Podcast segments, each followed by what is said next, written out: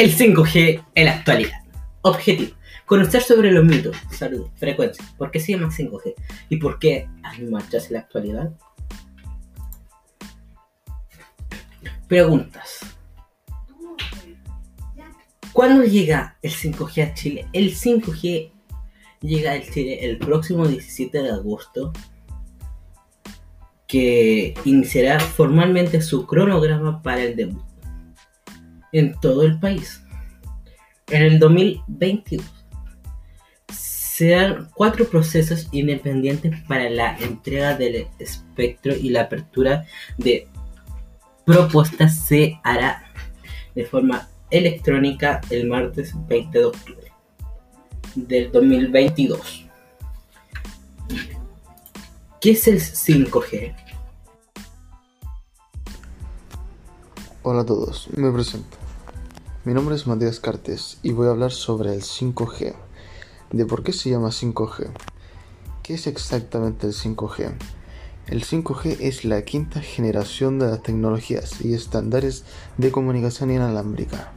El Internet que utilizan dispositivos como tu teléfono para permitirte conectarte a la red en cualquier sitio. Esta información se encuentra en National Geographic. Mi nombre es Miguel y les hablaré de la discusión del 5G, si es peligrosa para la salud o no, ya que hay muchos artículos en contra, también como artículos a favor. Uno de los últimos publicados por la OMS en febrero de 2020 explica qué es el 5G, los riesgos, el desarrollo de la tecnología, etc. De manera más específica, explican que, dado que la tecnología 5G se encuentra en una etapa temprana de implementación, los estudios sobre la exposición a los campos de radiofrecuencia aún están bajo investigación, a lo que añaden que hasta la fecha y después de muchas investigaciones no se ha detectado ningún efecto adverso para la salud relacionado casualmente con la exposición a tecnologías inalámbricas. Para finalmente apuntar que se están desarrollando muchas más investigaciones al respecto para conocer más a fondo cualquier tipo de repercusión en el cuerpo humano. La OMS está realizando una evaluación de riesgos para la salud por exposición a radiofrecuencias que se publicará en 2022, explican ellos.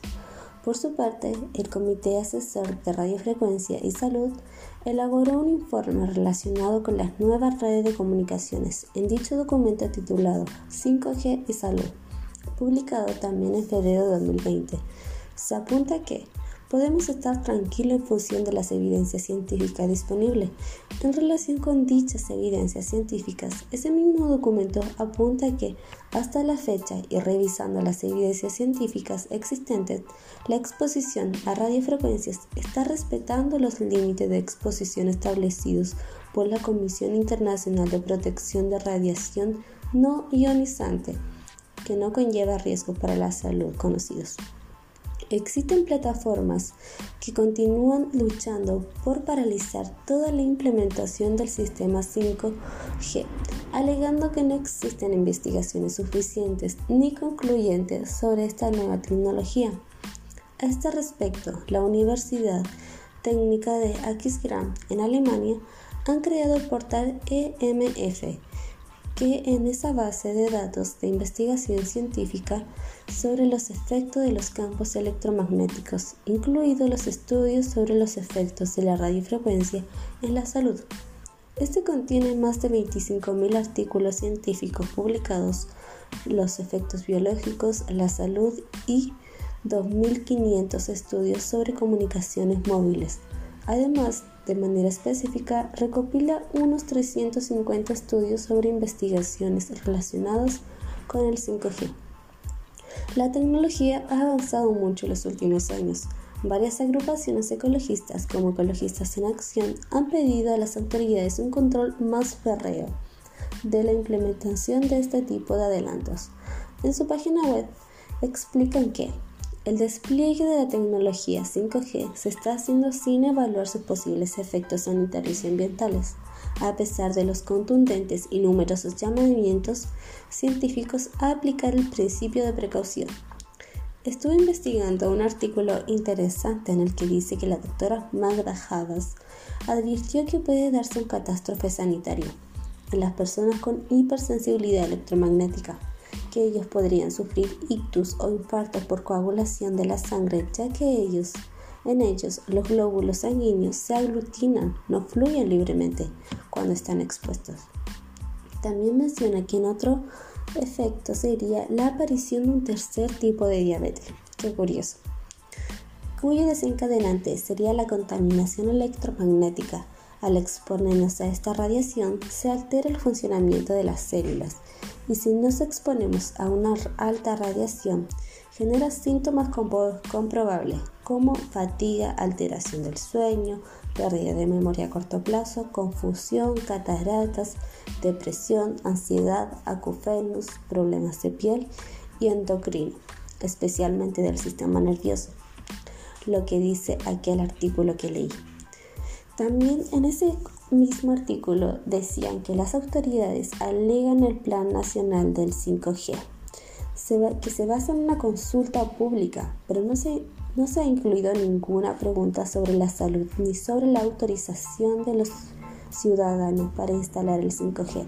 Según el director del Centro de Bioelectromagnetismo, que confirmó que el nuevo modelo de cobertura saldrá a las calles sin que nadie haya estudiado los efectos en la salud de miles y millones de fuentes radiantes simultáneas que no fluyen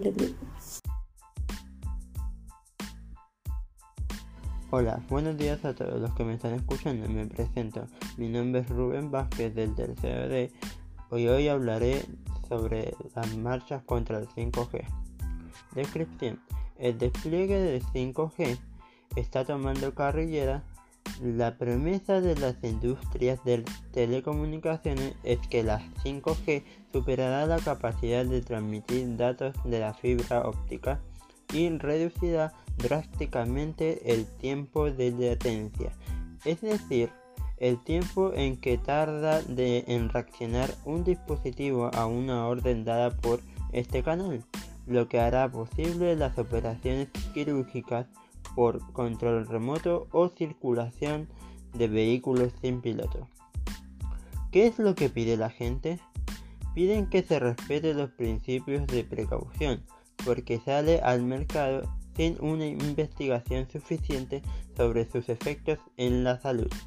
En 2011, la OMS clasificó las microondas de la telefonía móvil como posibles cancerígenas para los seres humanos al existir estudios que la relacionan con ciertos tipos de cáncer cerebral. ¿Qué es el movimiento Stop 5G? Es un grupo que protestan en 200 ciudades del mundo. Este movimiento está formado por ciudadanos, alcaldes, médicos, científicos, familias, familias y personas electrohipersensibles que rechazan radicalmente estas tecnologías. Pero no toda la tecnología, por, por ser especialmente lesiva y nociva para los seres humanos y el medio ambiente. ¿En qué países se ha hecho este tipo de marchas? 1. Estados Unidos 2. Francia 3. Suiza 4. Italia 5. España 6. Alemania 7. Holanda. Muchas gracias. Hola, mi nombre es Carlos Zabaleta y el día de hoy quería informarles sobre algunos mitos del 5G. Bueno, comencemos. El salto del 3G al 4G fue sobre todo la velocidad. Con el 5G este aspecto solo será una de las ventajas, la baja latencia y la densificación, la posibilidad de hacer la red ultra fiable y con muchos más dispositivos conectados, diferencian al 5G del 4G, apunta algunos expertos sobre el tema. Con el 3G, el retraso de la señal alcanza los 60 milisegundos, una cifra que se redujo a 50 milisegundos con el 4G. La siguiente generación de redes lo rebaja a un milisegundo. Asimismo, el 5G permitirá conectar un millón de dispositivos en un kilómetro cuadrado, multiplicando por 100 la capacidad del 4G. Los precios de las tarifas móviles subirán. La tendencia del mercado no apunta en esta dirección. Lo más probable es que al principio se siga la dinámica parecida al 4G. Más que aumentar las tarifas como un añadido, lo seguramente se va a producir es una oferta selectiva. Llevará un tiempo determinado para que las empresas se adapten a la red y aún no habrá que resolver problemas de estandarización Cuando se lanzó la 4G en 2010 no había servicios que consumieran toda su capacidad de datos. Han tardado 5 o 6 años en llegar a utilizar la capacidad. Al 5G le pasará lo mismo, comenta Montserrat, una experta en, sobre el tema, que se atreve con una predicción para 2025 que tendremos una industria 4.0 más robotizada y más móvil. Entonces sería necesario cambiar de móvil, no tan rápido. Para utilizar la nueva red 5G necesitaremos móviles 5G. Esto es evidente, pero no es necesario hacer el cambio ahora. Aún no existen servicios para los usuarios sobre redes 5G y los smartphones compatibles son caros todavía. En los próximos meses y años se producirá su abaratamiento, al igual que la emergencia de servidores de nuestra generación. Con todo, en ningún caso quedaron obsoletos los terminales 4, g pues las antenas que se instalen serán compatibles con versiones anteriores. Muchas gracias, me presento, me llamo Ian y ahora les vengo a explicar sobre mi tema que son las frecuencias. Las frecuencias se proponen de bandas iniciales para el 5G de alrededor de 600 y 700 MHz, 3 y 4 GHz y 28 y 26 GHz. 38 y 42 GHz que agregarán significativamente una mayor capacidad en comparación con las actuales tecnologías móviles.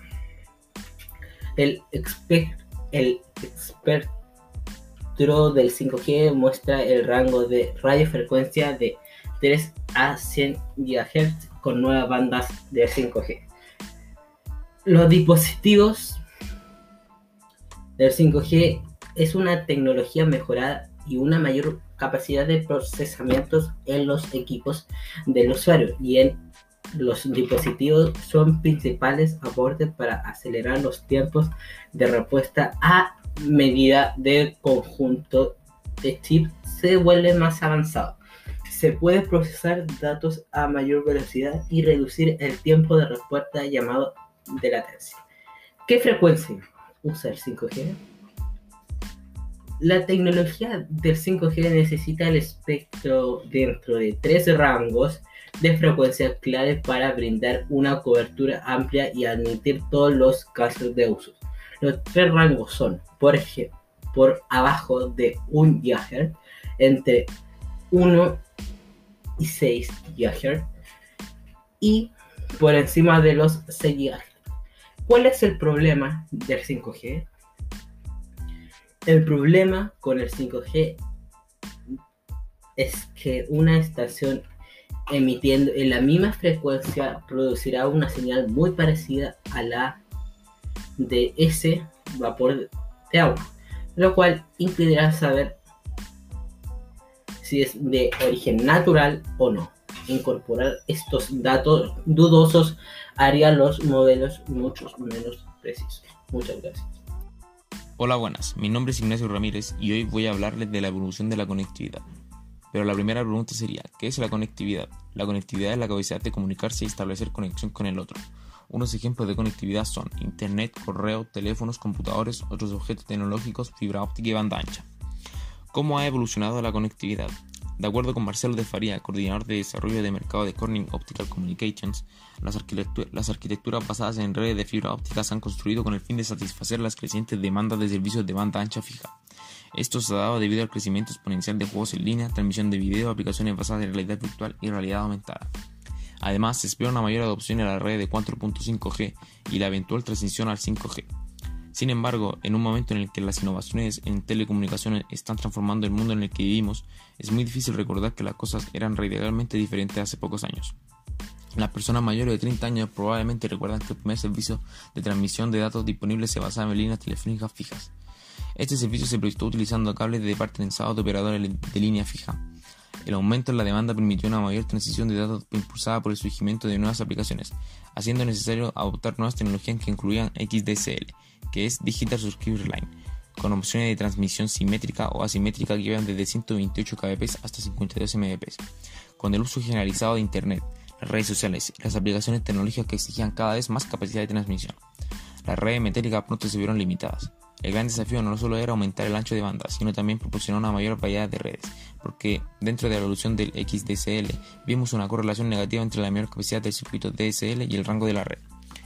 En 2008, las primeras evaluaciones de la tecnología que eventualmente se convertirían en una alternativa convencional al alambre metálico estaban en marcha en América Latina. Desde entonces, las redes basadas en infraestructura óptica han ocupado un espacio importante que parece estar llegando a una etapa de madurez. Los operadores más grandes de América Latina, presentes en Argentina, Brasil, Colombia, México, Perú y otros, ya utilizaron fibra óptica en la red de transporte como parte del núcleo del sistema para redes de larga distancia que requieren altas tasas de transmisión.